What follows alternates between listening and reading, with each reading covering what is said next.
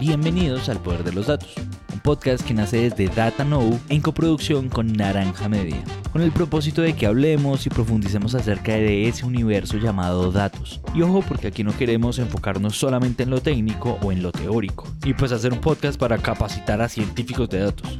Ya hay otros espacios para volverse expertos. Aquí lo que queremos es centrarnos en las historias, en los pensamientos, las opiniones, las reflexiones, las ideas y las perspectivas alrededor de la gente que toma decisiones a través de los datos en los negocios. Y cómo a través de eso podemos encontrar perspectivas bien diferentes para seguir tomando mejores decisiones desde cualquier área en sus negocios. Yo soy Manuel Torres y junto a Carlos Murillo, quien estará de frente entrevistando a cada uno de nuestros invitados, pues estaremos explorando esos pensamientos, esas metodologías y esas prácticas más importantes de grandes expertos, profesionales y amigos de la casa. Entonces, pues empecemos. Bueno, hola a todos, bienvenidos a este nuevo episodio del podcast El Poder de los Datos, un podcast que nace desde DataKnow con el propósito un poco también de educar, eh, nos, nos, mueve democratizar también, y es parte de nuestro propósito, todos los temas de, datos, analítica, y también se democratiza educando, y, que más personas eh, escuchen, eh, nos oigan acerca de, de, este mundo que a veces puede ser muy tendencia, pero también que escuchemos desde la vida real, desde la industria, desde los casos prácticos, Hoy tenemos un invitado muy especial, a Juan Manuel Saravía. Eh, él es vicepresidente de marketing en mi banco.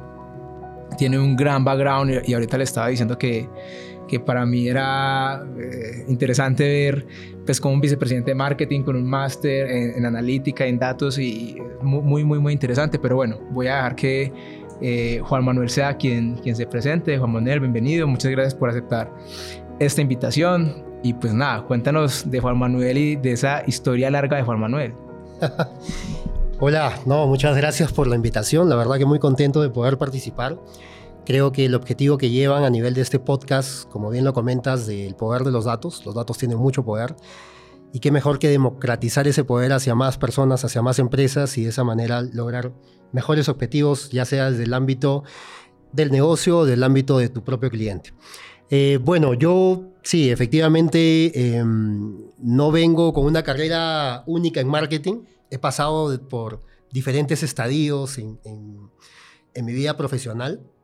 Al comienzo quería ser financiero, de hecho hice una carrera de finanzas importante dentro de un grupo que se llama Credit Corp, al cual pertenece mi banco. Y posteriormente pasé a la parte de estrategia, ¿no? Y veíamos proyectos estratégicos desde el ámbito de operaciones, desde el ámbito de negocio, desde el ámbito de personas.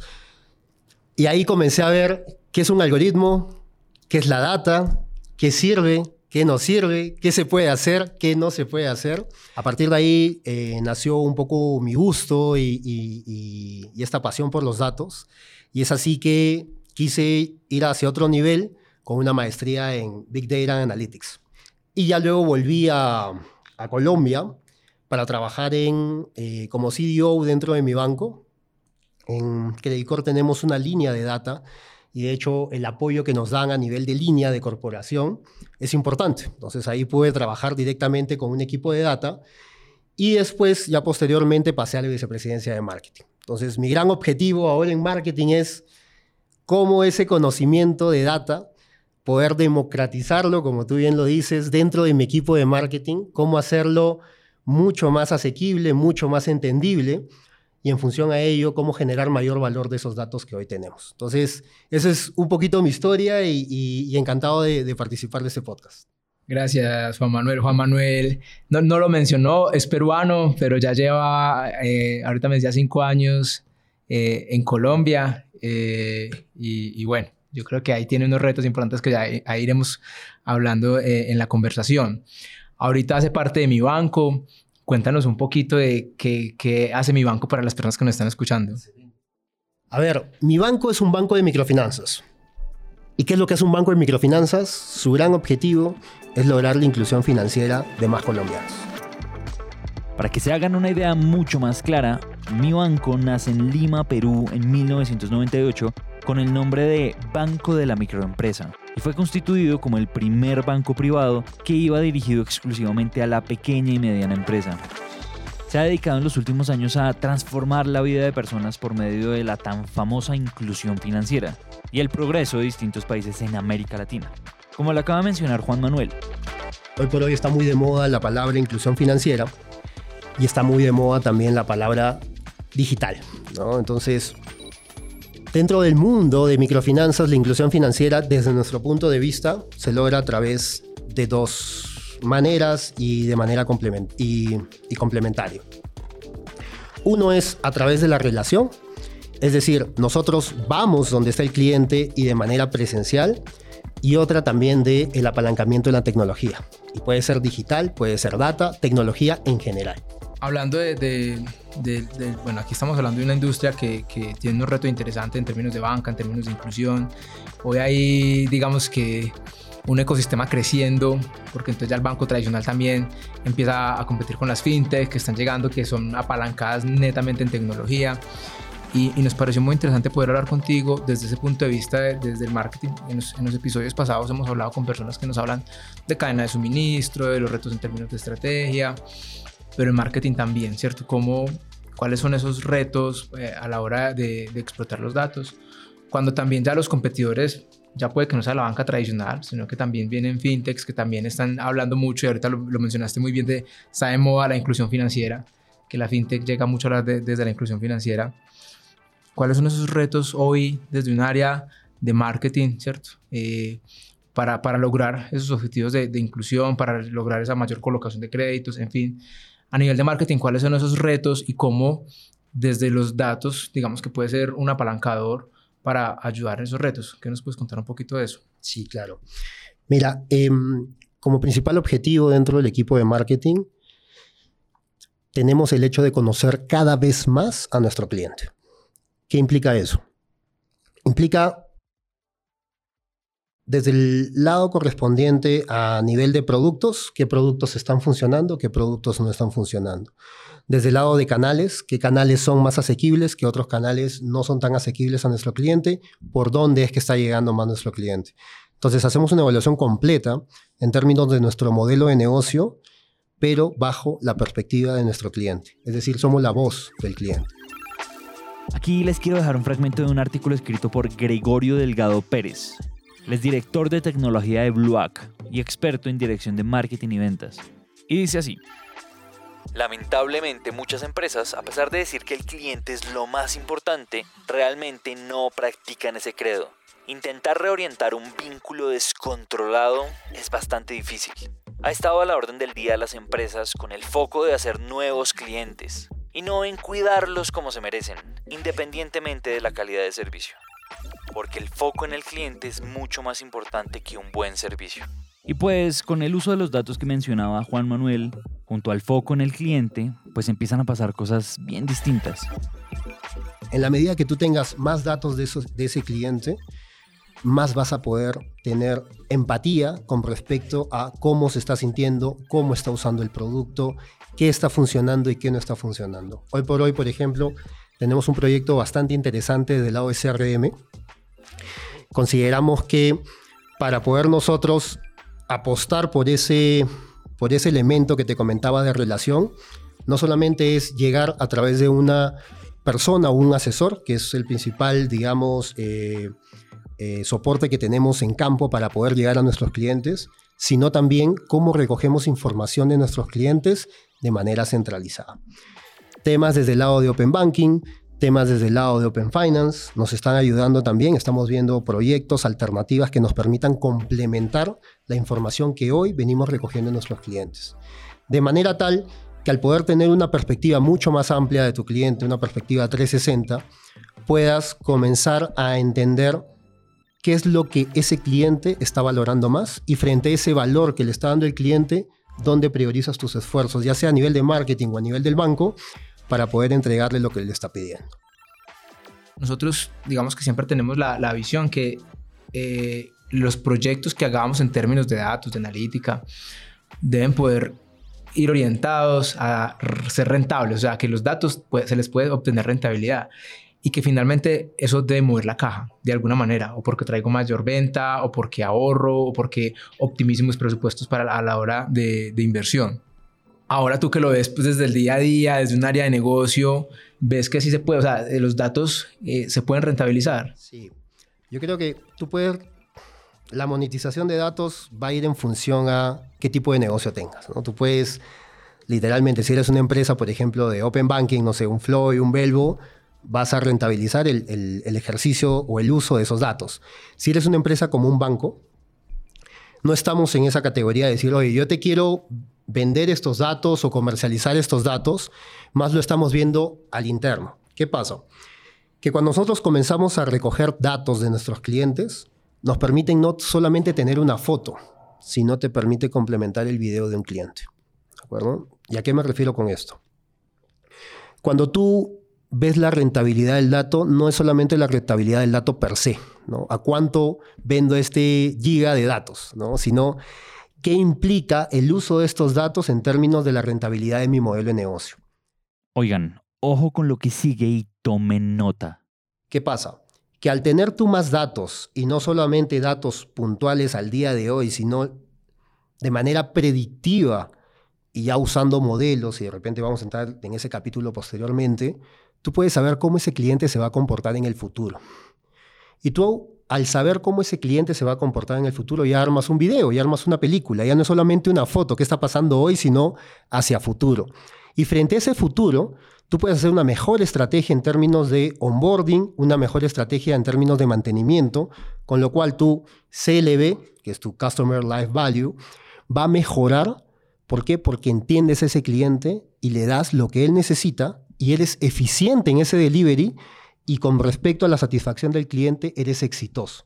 Entonces, esa rentabilidad de los datos, como lo vemos nosotros, es al interno. ¿Cómo es que estos datos nos permiten rentabilizar nuestro modelo de negocio más que cómo hacemos para comercializar esos datos hacia terceros, ¿no? Que podría ser otro modelo también aceptable. Me gustaría que fuéramos como profundizando en esa película, ¿cierto? Y yo aquí dentro de mis notas mentales un poco del día a día, ¿cierto? De cómo le, le contamos a la persona que nos está escuchando, oiga, ¿yo qué puedo hacer con, con mis datos? Aquí nos escuchan mm, personas de empresas de todos los tamaños, pero cómo le aterrizamos en el día a día, ¿cierto? En, voy a hacer una segmentación, voy a hacer eh, algún tema de análisis de venta cruzada, o sea, eh, cuáles son los ejemplos concretos que yo puedo utilizar mis datos y mis propios datos para, para ser más eficiente, para vender más, para promociones, para entender y para tener esa empatía que ahorita lo mencionabas muy bien, de entender mucho a mi cliente, a mi usuario, ¿cierto? Muchas veces que creo que pasa mucho y, hoy hablamos mucho incluso, por ejemplo, de temas como hipersegmentación, ¿cierto? Que, que ese usuario, ese cliente sienta que, que, nosotros como marca los conocemos. Me gustaría que, que nos contaras y nos ejemplarizaras un poco más eh, del día a día, ¿cierto? Del día a día de cómo explotar los datos alrededor del marketing. Sí, de hecho, cuando uno de los, de los proyectos iniciales cuando empecé en marketing fue el tema de segmentación. De hecho, ya el banco manejaba una segmentación y creo que el punto principal antes de poder decir voy a darle esto o aquello, tenemos que entender qué tipo de clientes estamos atendiendo. En función a estos perfiles van a tener muy probablemente necesidades distintas y frente a estas necesidades distintas, tú vas a tener un abordaje y un, y un seguimiento, una sostenibilidad del cliente distinta para cada uno de ellos. Entonces, este proyecto, por ejemplo, de, de segmentación, permitió hacer un diagnóstico completo dentro del banco de con qué información contábamos y tan importante como lo anterior, con qué información no contábamos, ¿no? En este mundo del Big Data, que, decimos que hay muchos datos, de repente la, la, realidad en cada compañía no es la misma. Entonces, en esa línea, entendimos, ok, ¿qué datos demográficos tenemos de nuestros clientes? ¿Qué datos en términos también del lado correspondiente a perfiles de negocio? ¿Qué datos desde el lado correspondiente a su actividad económica en términos de usos financieros?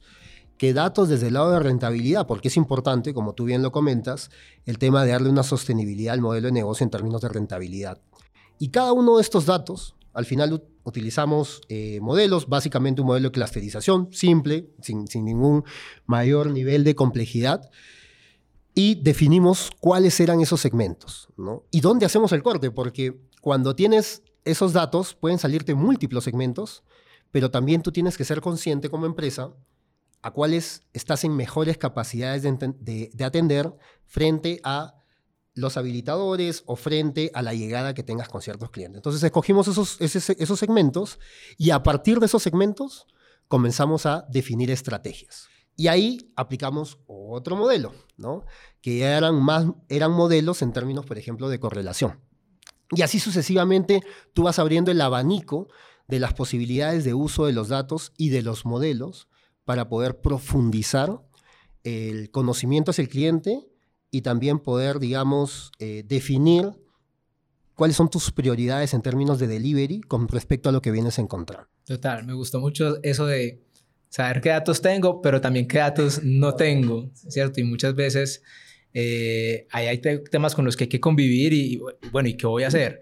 Y, y a veces queremos tener temas absolutamente perfectos para poder hacer un modelo y pues resulta que el mundo real no es perfecto. Eh, y, mucho también nosotros le decimos a nuestros clientes, oiga, venga, experimente. O sea, no importa que el, modelo no vaya a ser el más perfecto del mundo, pero venga con lo que tiene, empecemos a experimentar. Me gustaría ir hablando del tema de los segmentos, hablar de un tema que, del que se ha venido hablando ya hace, hace algún tiempo, y es el concepto de cero paridad, eh, donde ya no sé si, si, si lo, han escuchado o no, pero Cero Paridad habla de cuando uno entra hoy a una página web, eso le sale a uno, acepta las cookies y uno le interesa entrar y navegar y uno dice acepto cookies. O sea, uno no es consciente de hoy que está aceptando. Cero Paridad ya dice, no, venga, el usuario que está entrando tiene que ser absolutamente consciente y tiene que ser una decisión consciente de qué permiso te está dando, de que le estás compartiendo estos datos e incluso llegar al punto de, bueno, yo le voy a compartir, compartir incluso dónde vivo, qué, cuáles son mis preferencias, cuáles son mis gustos, porque yo, Carlos, estoy interesado en que me llegue publicidad de eso, porque estoy interesado en ese momento. Entonces, Cero Pariata habla de que sea, que sea mucho más explícito el usuario que, que está entregando el permiso. Entonces, quería preguntarte ahí cómo ves eso tú en términos de los retos, porque hoy eso trae unos retos, porque hay, hay formas de segmentar, una desde al que no es mi cliente, sino que al, que quiero atraer, al que entra a mi página web y yo lo quiero atraer de alguna manera porque con las cookies, con la información que puedo obtener de su navegación, puedo obtener datos.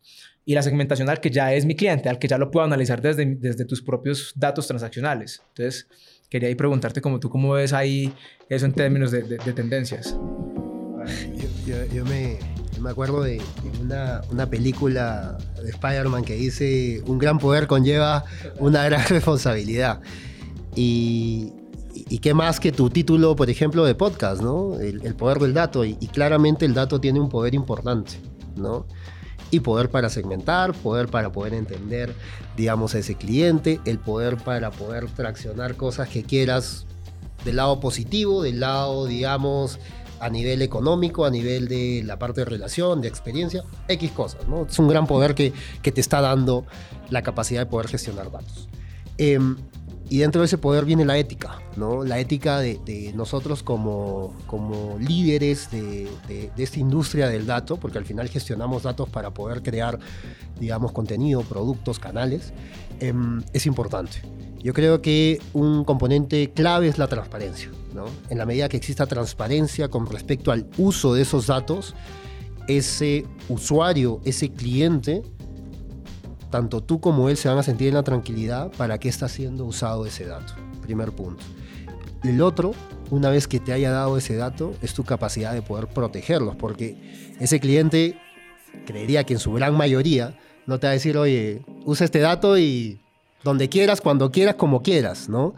Es poder tener la capacidad de poder gestionar, custodiar ese dato y darle la privacidad que ese cliente necesita en términos de uso en términos de, eh, si hablábamos de monetización, por ejemplo, seamos totalmente transparentes y digámoslo que este dato puede ser usado por fines comerciales. ¿no? Entonces creo que esas dos, dos componentes, tanto transparencia y, la gestión de la privacidad del dato, son dos elementos importantes dentro de la ética que deberíamos eh, profesar como líderes dentro, dentro de esta industria, ¿no? Total. Y ahí, digamos que, que, me acordé y hablé del cero party data, eh, uniéndolo con el tema de segmentación, porque nos hemos encontrado que algunas compañías están tan enfocadas en la atracción de cliente nuevo que no están viendo la, la, base actual, la que ya tienen. Entonces, claro, eh, con el tema de cero party data, algunos clientes no van a tener datos para segmentarlos a ese cliente nuevo. Entonces también se vuelve un reto, oiga, eh, desde el marketing está comprobado que hay que invertir más, muchísimo más en, el, en la atracción del cliente nuevo que en hacer una venta cruzada al cliente eh.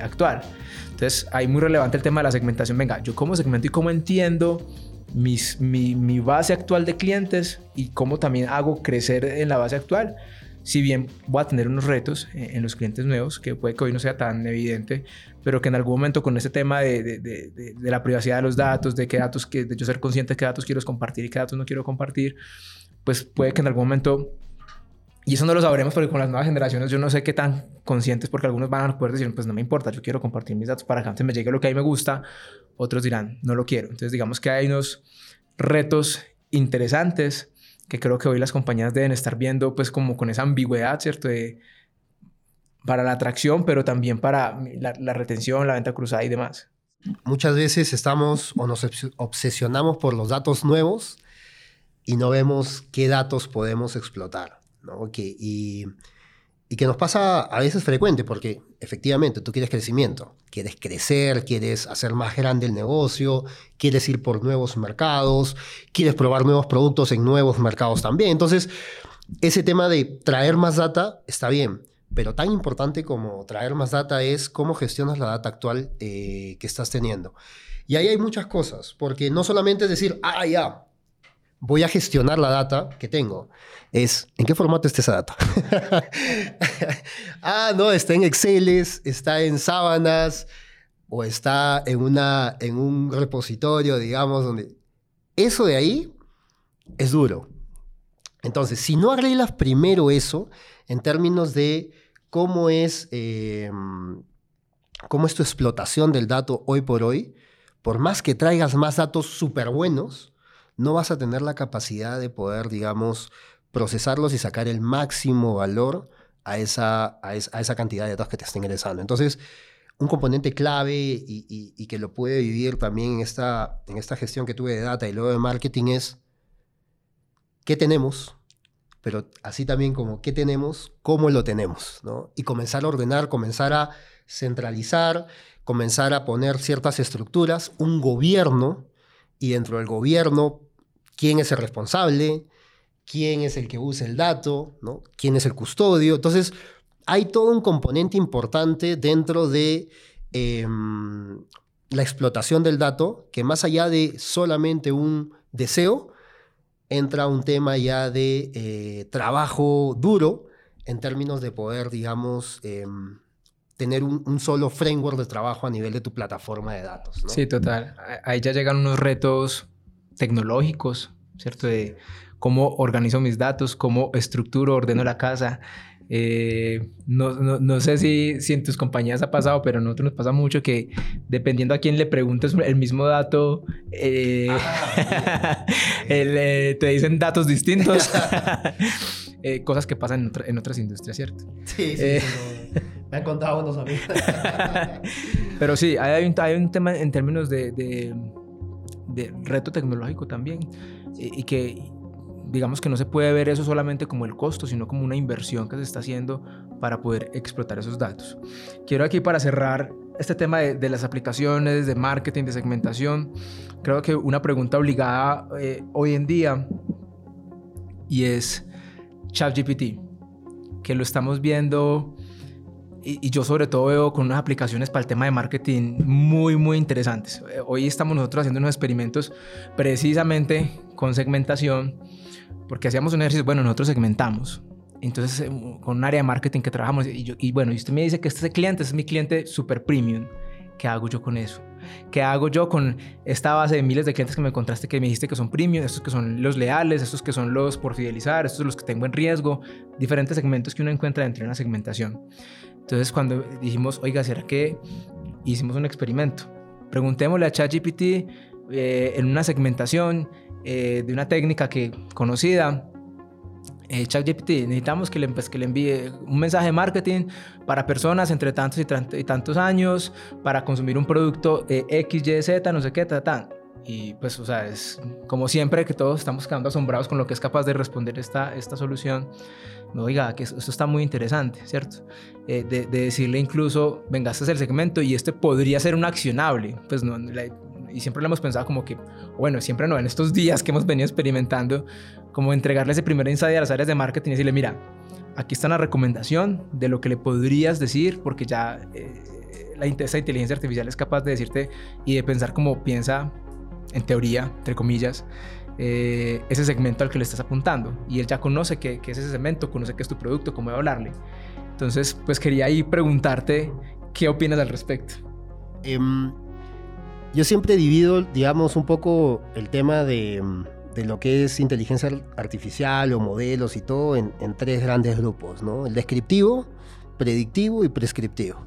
Entonces, yo veo en, en temas de chat GPT temas entre predictivo y prescriptivo, porque ya te está diciendo, oye, ¿cómo optimizas esto que yo o uno conozco del hoy o predigo del futuro y ya te doy una alternativa? Eso es lo que está generando el gran impacto en términos de, sorpresa para muchos, porque lo bueno, para bien o para mal, esto genera que esta democratización del dato lo hables con no solo personas especializadas en el dato. Yo hace, no sé, cinco días me senté con, con un equipo del banco y, me preguntaban por ChatGPT, ¿no? oye, ¿qué es esto? Y yo decía, oye, qué chévere que esta, e, e, estas ganas de aprender acerca de inteligencia artificial, de la gestión del dato, estén entrando con temas de esta naturaleza, ¿no? Este, yo veo un gran potencial, definitivamente, em, y creo que su gran potencial va a estar en eso prescriptivo, ¿no? En el descriptivo y predictivo ya hemos, dicho, ya hemos visto muchas cosas este, y hemos visto desde, no sé, algoritmos muy simples como una correlación hasta redes neuronales. Pero en el prescriptivo es ahí donde estamos encontrando nuevas luces, ¿no? Entonces, ¿y, qué es prescriptivo? ¿no? El prescriptivo es, oye, dada esta situación o esta dada, esta probable futura situación, la mejor opción en términos de optimizar, dada ciertos criterios, es esta. Ese es el objetivo y, creo que la oportunidad de ChatGPT podría estar por ahí más que por las otras dos anteriores, ¿no? Sí, total. Ya, tenemos personas que nos están tocando las... Oiga, ¿qué saben de esto? no, está muy interesante. La verdad que va, va a dar mucho que hablar y, bueno, casos tenemos mil para, para comentar, ¿no? Súper. Bueno, vamos a ir aquí cambiando un poquito porque hay un tema que también me gusta conversar y es el tema de la cultura alrededor del dato es un tema que nos, nos, pasa, nos ha pasado, que puedes tener el, mejor modelo con una asertividad súper bonita que te dice este cliente te va a comprar y te compra, pero a veces cuesta en términos de cultura, de quién usa eh, lo que nosotros entregamos, le dé el buen uso y que crea, que crea en la tecnología, ¿cierto? Entonces, pues no sé, desde tu experiencia, desde lo que estás viviendo hoy, si te has encontrado como un poco con ese choque cultural, ¿cierto? De, y de la gestión del cambio, ¿cierto? De decir, venga, es que aquí están las nuevas tecnologías, venimos hace muchos años hablando de, datos, de analítica, pero en general siento que todavía falta mucho por, por generar conciencia de educación alrededor del tema. Sí. Em, parto de la palabra cultura, ¿no? De lo que comentas de la palabra cultura. Para cuando, cuando viajamos o vamos a otros países, decimos, oye, qué chévere esta cultura, o, cómo piensan, o, mira la forma que hacen las cosas, ¿no? Entonces, para crear cultura es importante, primero, que todos hablen el mismo idioma. Es muy difícil que haya una cultura donde hay alguien hablando chino, otro inglés y otro japonés. O sea, va a ser muy complicado decir, ah, mira qué interesante esta cultura. Entonces, el primer capítulo es que todos estemos hablando un idioma similar, que nos entendamos. Y el segundo capítulo es qué es lo que quieres lograr en términos de ideales o conceptos o propósitos concretos. Y en la medida de que tú tengas ese gran objetivo, tú vas a tener ciertos valores importantes que te van a permitir llegar a ese objetivo. Y me explico. Por ejemplo, tú quieres hacer inclusión financiera en el caso de nuestro, de nuestro banco. Ok, ¿qué valores tienes? Por ejemplo, ser cliente céntrico. Tenemos dentro de nuestros principios culturales ser cliente céntricos. Y para ser cliente céntricos, ¿el dato te ayuda o no te ayuda? La respuesta es sí y rotundo. Entonces, en función a eso, tú entrelazas la cultura que hoy por hoy ya tienes como empresa con valores concretos en términos de cómo refuerza el dato esos valores. En la medida que veas al dato como un medio para fortalecer tu cultura y llegar al objetivo en términos de propósito como empresa, eso va a ser mucho más fácil de poder traccionar. Entonces, en esa idea, hoy por hoy eh, lo que tenemos dentro de, de las empresas es que a veces ese idioma no es el mismo, a veces es muy técnico. Y comienzas a hablar de algoritmos, comienzas a hablar de modelos. Entonces, el idioma para mí es clave, Segundo punto, el tema de qué valoras, Yo soy cliente céntrico, ok, ¿cómo ese dato está apoyando a que efectivamente conozca el 360 al cliente? O también puede ser un valor de tu empresa el hecho de, oye, yo quiero ser, tener un modelo sostenible dentro de las microfinanzas y para eso tengo que ser rentable. ¿Cómo el dato te permite esa rentabilidad? Entonces, encajando o alineando esos valores en términos de el dato como una herramienta más que como un fin, es que creo que podríamos comenzar a traccionar un poco más. Y lo otro, importantísimo, son las capacidades. De hecho, cuando queremos construir cultura, queremos construir hábitos, queremos construir algo que sea repetitivo y que no sea mandatorio, ¿no? que nazca de, de los propios equipos y para ello necesitas generar hábitos.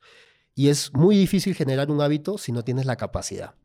Y, dentro, de la cultura del dato, yo creo que esas capacidades en términos de conocimiento de eh, gobierno del dato, conocimiento de cómo explotar el dato, gestionarlo, visualizarlo, se puede hacer.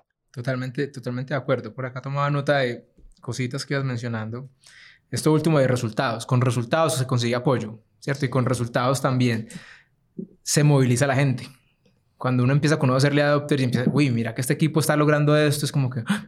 yo quiero eso, o sea, ¿qué está pasando allá? Venga, que yo quiero conocer. Entonces los resultados son súper importantes. El tema de la comunicación fundamental. Nosotros que somos de un área y del mundo duro, técnico de los datos, ahí tenemos unos retos porque tenemos científicos de datos, genios, que yo considero genios para hacer lo que hacen, pero a la hora de ir a comunicar lo que están logrando, a veces nos podemos quedar cortos y tenemos que trabajar en esas habilidades blandas a la hora de ir a, una gerencia, a una vicepresidencia, a una junta, a qué es, qué es lo que podemos lograr y qué es lo que vamos a hacer con esto. Más allá del algoritmo de Machine Learning, entonces eh, yo les, siempre les decimos a los muchachos que venga, nosotros no estamos haciendo Machine Learning, nosotros no estamos haciendo analítica, lo que nosotros estamos haciendo es ayudar a que este negocio cumpla unos problemas o resuelva unos problemas de negocio. Finalmente, cuando se ven los resultados, si fue Machine Learning, si fue redes neuronales, si fue estadística tradicional, pues creo que es la herramienta, como tú muy bien lo, mencionabas, y es el resultado que estoy obteniendo con eso técnico que estoy haciendo y cómo lo comunico de la manera adecuada. Entonces, bueno, quería, quería ahí como, como compartir eso porque siento que son, son retos que incluso compartimos desde dos puntos de vista distintos. Nosotros que nos enfocamos en el mundo técnico, ustedes ya desde hacer crecer el negocio y desde el área de marketing, pero que son, pueden ser muy, muy similares. Quiero preguntarte de un tema que en el episodio pasado, con el invitado del episodio pasado hablábamos, y era acerca de la intuición. Porque en algún punto de la conversación llegamos como que, oiga, ¿y la intuición qué? Entonces, eh, hoy, hoy ya estamos en un mundo súper informado, hiperinformado, que tenemos millones de datos.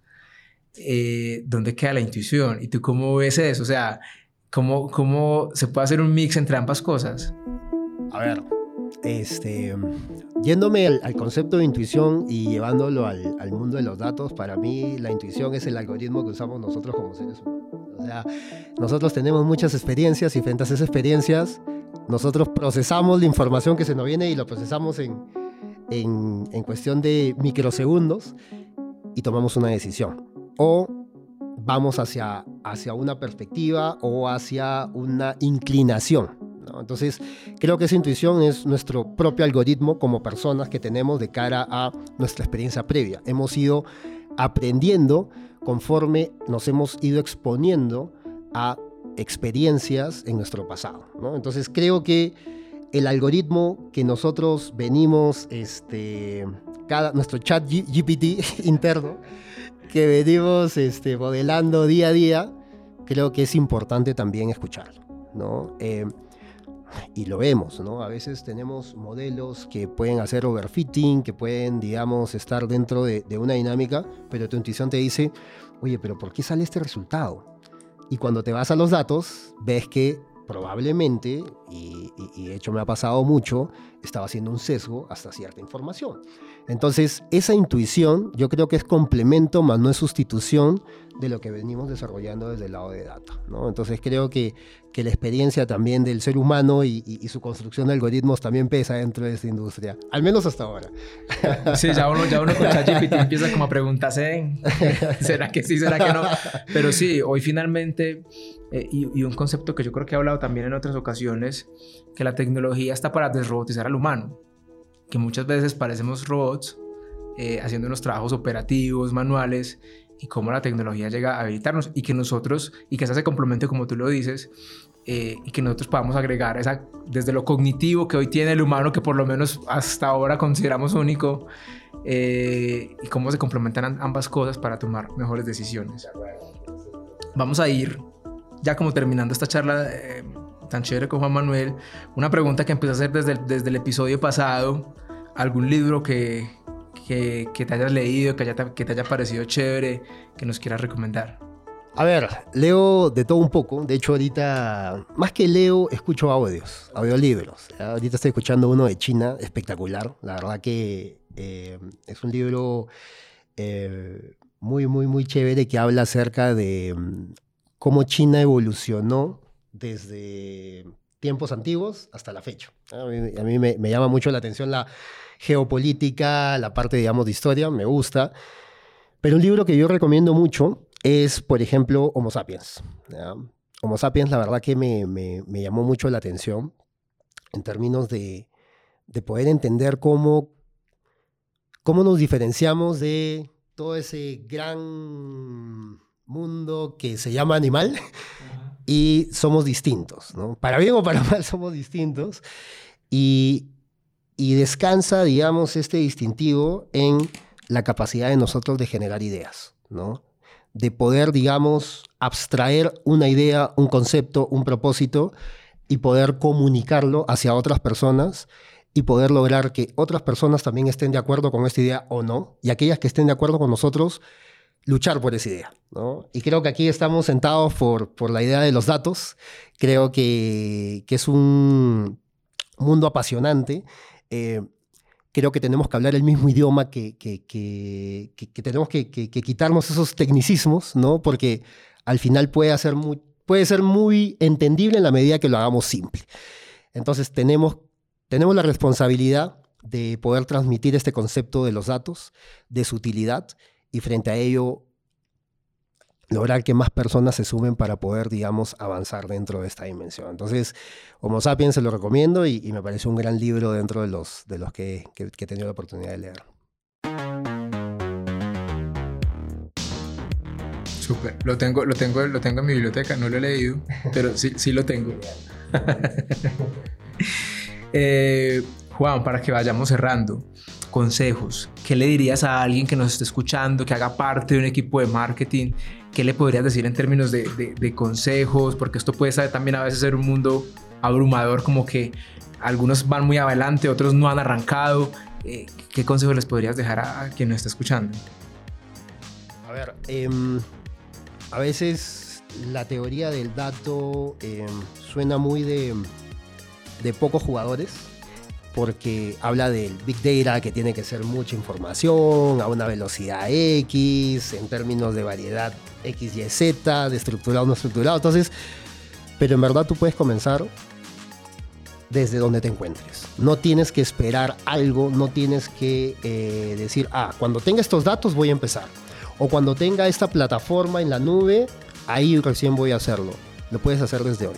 En la medida que tengas una, un dataset, tú puedes hacer gestión del dato. Entonces, creo que eso es un punto importante porque a veces nos abrumamos mucho con respecto a qué herramientas necesito, o qué datos necesito, o, no tengo gobierno, ¿no? Y, se hace, esta gestión del dato se hace al caminar. O sea, tú armas camino al caminar. Entonces, eso, principalmente, eh, se puede empezar desde hoy, con lo que tengas. No, no, hay, no hay, digamos, situación donde no puedas comenzar a hacer gestión del dato. Donde te encuentres, ya sea en la empresa o el país en que te encuentres, puedes hacerlo desde ya. Super Juan. Eh, pues nada, Juan Manuel, muchas gracias por haber aceptado eh, esta invitación. Para nosotros siempre es un gusto poder escuchar personas como tú que tienen una, visión, que han liderado temas eh, en términos de datos, para lo bueno, para lo malo, para los retos, para todo. Entonces, pues nada, agradecerte mucho por, por este espacio. No, encantado. Muchas gracias por la invitación y, espero que se vuelva a repetir. Claro que sí, igual. Bueno, muchas gracias para los quienes se quedaron hasta el final. Eh, invitarlos a que nos sigan en nuestras redes sociales, eh, en LinkedIn, en Instagram, en nuestra página web, datano.io. Nos volveremos a ver en un próximo episodio con un invitado de primer nivel, como siempre los hemos traído para hablar de más temas alrededor de los datos.